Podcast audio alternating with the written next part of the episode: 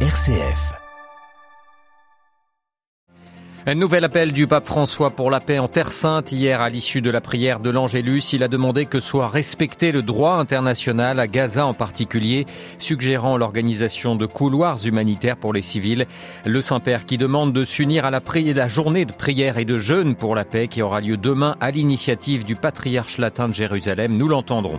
Sur le terrain, le point de passage de Rafah avec la frontière avec l'Égypte doit ouvrir ce matin pour laisser passer de l'aide humanitaire et peut-être laisser fuir des civils mais la situation reste très difficile. Nous retrouverons notre correspondante à Jérusalem. Dans ce journal également, les élections législatives en Pologne où la coalition centriste et pro-européenne revendique la victoire. Et puis nous ouvrirons aussi une page sur Sainte Thérèse de l'Enfant Jésus ce matin. Le pape François publié hier C'est la confiance, une exhortation apostolique qui rend hommage à l'héritage spirituel de la Sainte Normande. Toutes les, tous les détails sur ce texte et sur l'élan missionnaire de Thérèse à la fin de ce journal. Radio Vatican, le journal Olivier Bonnet. Bonjour, un nouvel appel du pape François pour la paix en Terre Sainte alors que se poursuit la guerre entre Israël et le Hamas dans la bande de Gaza. Le souverain pontife a demandé hier à l'issue de la prière de l'Angélus à ce que le droit humanitaire soit respecté. Le pape qui n'a pas caché sa préoccupation face aux événements en cours et qui demande notamment l'instauration de couloirs humanitaires pour protéger les civils. On l'écoute. Continua a seguire con tanto dolore quanto accade in Israele e in Palestina Je continue à suivre avec beaucoup de douleur ce qu'il se passe en Israël et en Palestine. Je pense en particulier aux enfants et aux personnes âgées. Je renouvelle mon appel à la libération des otages et je demande avec force que les enfants, les malades, les personnes âgées, les femmes et tous les civils ne soient pas victimes du conflit. Le droit humanitaire doit être respecté, surtout à Gaza où il est urgent et nécessaire de garantir des couloirs humanitaires et de secourir toute la population. Frères et sœurs, tant de personnes sont déjà mortes. S'il vous plaît, ne laissez plus couler de sang innocent, ni en Terre Sainte, ni en Ukraine, ni ailleurs. Assez. Les guerres sont toujours une défaite. Toujours. La prière est la force douce et sainte qui s'oppose à la force diabolique de la haine, du terrorisme et de la guerre. J'invite tous les croyants à s'unir à l'Église en Terre Sainte et à consacrer mardi 17 octobre prochain à la prière et au jeûne. Une journée de prière et de jeûne donc pour la paix à l'appel du patriarche latin de Jérusalem et des ordinaires catholiques de Terre Sainte. Selon l'agence de l'ONU pour les réfugiés palestiniens, l'UNRWA, environ un million de Gazaouis ont fui le nord de l'enclave palestinienne, plus au sud pour échapper aux bombardements. L'armée israélienne qui se prépare à sa grande offensive. Israël qui a annoncé hier le rétablissement de la distribution d'eau dans le territoire, sous pression américaine notamment. Ce matin, le poste de Rafah qui marque la frontière avec l'Égypte doit ouvrir pour faire passer de l'aide humanitaire et peut-être des civils, mais rien n'est certain. On fait le point sur euh, la situation avec notre correspondante dans la région, Valérie Ferrand. Outre l'ouverture du poste frontalier de Rafah, les risques d'expulsion des populations vers l'Égypte semblent écartés si l'on en croit le chef de la diplomatie américaine qui a fait face à ce sujet au refus catégorique des leaders arabes de la région. Anthony Blinken a en conséquence déclaré que les États-Unis ne soutenaient plus ce plan israélien dit de relocalisation et que les Palestiniens de la bande de Gaza devaient rester sur leur terre. Malgré ces signes positifs, la situation sur place reste reste plus que désespéré, les bombardements massifs israéliens se poursuivant sans répit, frappant plus particulièrement cette nuit la ville de Gaza, dont des quartiers entiers ont été pilonnés sans relâche pendant des heures. Les missiles ont également visé directement un des hôpitaux qui a refusé l'ordre d'évacuation et endommagé plusieurs autres par des bombardements à proximité de leurs locaux. L'armée israélienne a également pilonné la région sud de la bande de Gaza, où elle avait pourtant ordonné ces deux derniers jours aux populations du nord de ce territoire de se diriger pour leur sécurité. Certains bombardements ont à nouveau visé la ville de Rafah, tout près du poste frontalier d'où doit passer l'aide humanitaire et médicale. Jérusalem, Valérie Ferron, Radio Vatican. Et le président américain Joe Biden a estimé hier qu'une occupation israélienne de la bande de Gaza serait une grave erreur. Le ballet diplomatique dans la région se poursuit. Anthony Blinken, secrétaire d'État américain, s'est rendu hier au Caire et à Riyad. Catherine Colonna, chef de la diplomatie française après Israël, s'est elle aussi rendue en Égypte. L'Égypte qui, on a appris, a annoncé son intention d'organiser un sommet international prochain prochainement sur l'avenir de la cause palestinienne. Et puis on apprend à l'instant euh, que Israël vient d'ordonner l'évacuation de ses habitants le long de la frontière avec le Liban euh, pour après avoir fermé une zone suite à l'échange de tirs. Avant de passer au reste de l'actualité internationale, cet autre appel du pape François hier, il concerne la région du Haut-Karabakh, une région quasi entièrement vidée de sa population arménienne après l'offensive le mois dernier de l'Azerbaïdjan. Outre la grave situation humanitaire des je voudrais également lancer un appel spécial pour la protection des monastères et des, lieux de culte de la région, a déclaré François.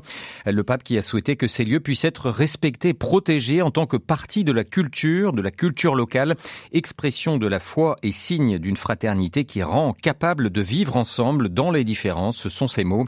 Hier, pour sa première visite à Stepanakert, la capitale du Haut-Karabakh, le président azerbaïdjanais Ilyam Aliyev a hissé le drapeau de son pays, estimant avoir accompli, je cite, le rêve du peuple azerbaïdjanais depuis des décennies. L'Arménie, elle, a plusieurs fois dénoncé un nettoyage ethnique dans la région. Samedi, le président arménien Vanag Khatchatourian a signé la ratification du statut de Rome de la Cour pénale internationale, la CPI, un premier pas qui pourrait permettre à l'Arménie d'encourager les enquêtes sur ce qu'elle juge être des crimes de guerre de Bakou au Haut-Karabakh.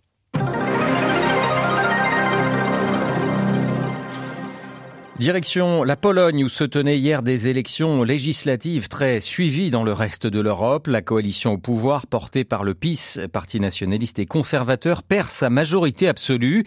Le camp centriste et pro-européen mené par Donald Tusk, l'ancien premier ministre polonais et président du Conseil européen de 2014 à 2019, a revendiqué hier soir la victoire de sa coalition, même si les conservateurs n'ont pas dit leur dernier mot. À Varsovie, la correspondance d'Adrien Sarla. Eh bien, les résultats ne sont pas encore définitifs, mais les premières estimations semblent confirmer ce qu'avaient prédit les sondages. Le PIS est en tête avec 36% des voix. Il perd donc sa majorité absolue après avoir gouverné le pays pendant 8 ans. Et en face, les trois principaux partis d'opposition récolteraient ensemble près de 52% des voix. Assez donc pour empêcher le PIS de gouverner s'il décidait de faire front commun contre lui dans l'hémicycle. Et même si Confederatia, le parti d'extrême droite libertarienne, pourrait être tenté de rejoindre le PIS sur certaines questions, les douze sièges qu'il récolte pour l'instant ne suffiraient pas à faire basculer un vote parlementaire. Mais tout n'est pas encore gagné pour l'opposition car le président Andrzej Duda a déjà promis de nommer un premier ministre issu du parti majoritaire, c'est-à-dire le PIS.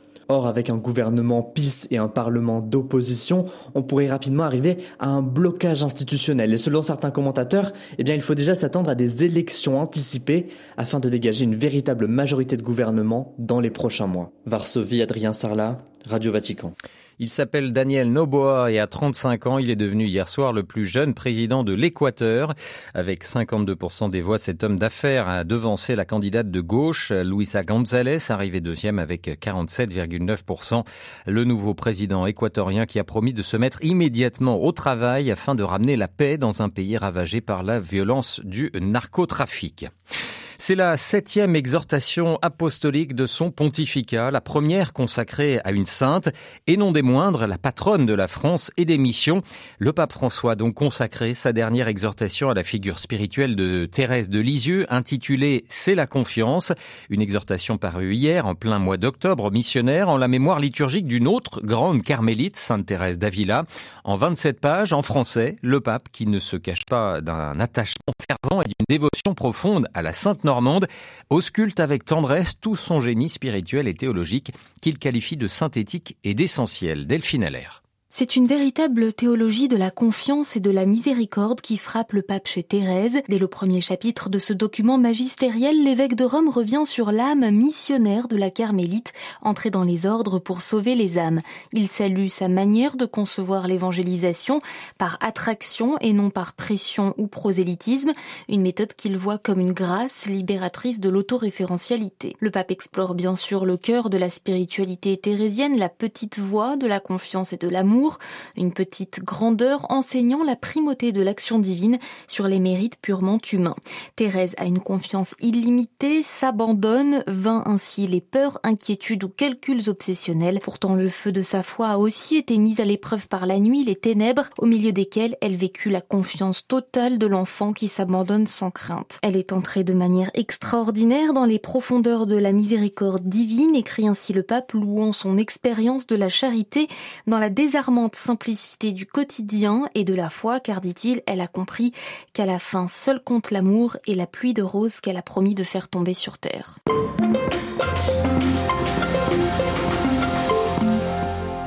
Et c'est donc en plein synode sur la synodalité, mois d'octobre missionnaire, que le pape publie cette exhortation apostolique sur euh, Sainte Thérèse de l'Enfant Jésus, une sainte mystique et docteur de l'Église que le pape argentin chérit particulièrement.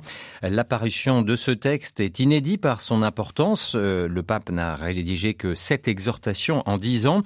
Euh, elle intervient à une année charnière, Thérèse, dont on célèbre en 2023 les 150 ans de la naissance et les 100 ans de la béatification. L'écrivain français Jean de Saint-Chéron a publié en début de cette année chez Grasset l'essai biographique Éloge d'une guerrière consacré à la sainte.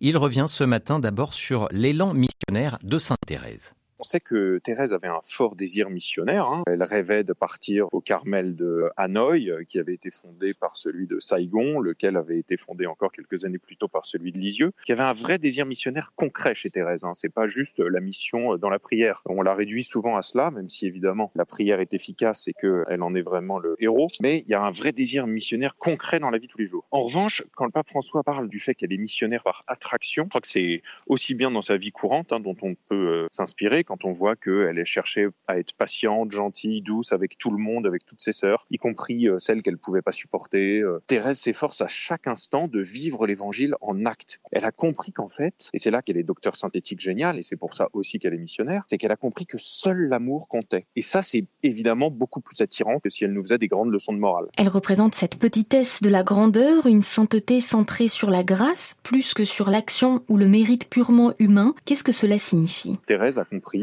que c'est en s'abaissant qu'elle deviendrait la grande sainte qu'elle avait l'ambition d'être. Parce qu'il ne faut pas se tromper quand on dit euh, grandeur de la petitesse. Ça ne veut pas dire qu'il faut se considérer comme un minable, un moins qu'à quelqu'un qui est incapable de faire le bien, etc. Thérèse, elle a l'ambition d'être une grande sainte. Elle a l'ambition d'être heureuse. Elle a l'ambition d'être glorieuse. Ça, elle ne s'en cache pas. Elle l'écrit. Elle l'écrit noir sur blanc. J'étais née pour la gloire. Donc ça, c'est très sain parce qu'elle sait que le Seigneur a un grand dessein pour nous. Il nous a réservé une mission de grandeur sur la terre. Mais pour l'accomplir, elle a compris qu'il fallait rentrer dans le paradoxe de l'évangile. C'est qu'en étant humble, en se faisant discrète, en se livrant totalement à des petits gestes dont on pourrait se dire qu'ils ne participent pas au salut du monde, comme de faire la vaisselle, de ramasser une épingle par terre, de faire un sourire à une sœur qui est euh, de mauvaise humeur ou désagréable, eh bien elle a compris que c'était par là, par ces choses minuscules, qu'en réalité se réalisait le royaume de Dieu ici-bas. Aujourd'hui, elle nous parle, si on accepte de l'entendre, si on accepte de reconnaître que la manière dont le monde veut nous vendre le fait que euh, l'ambition matérielle est le lieu du bonheur est en fait un mensonge. Sa foi fut éprouvée par l'obscurité de la nuit et du calvaire en ce 19e euh, âge d'or de l'athéisme. Quel est son enseignement en matière de combat spirituel et comment euh, émerge là son héroïsme? Thérèse, elle est très réaliste, donc euh, elle n'est pas du tout optimiste euh, à dire tout va bien, il n'y a pas de problème. Elle regarde notre monde tel qu'il est, elle en parle comme d'un exil, comme d'une nuit,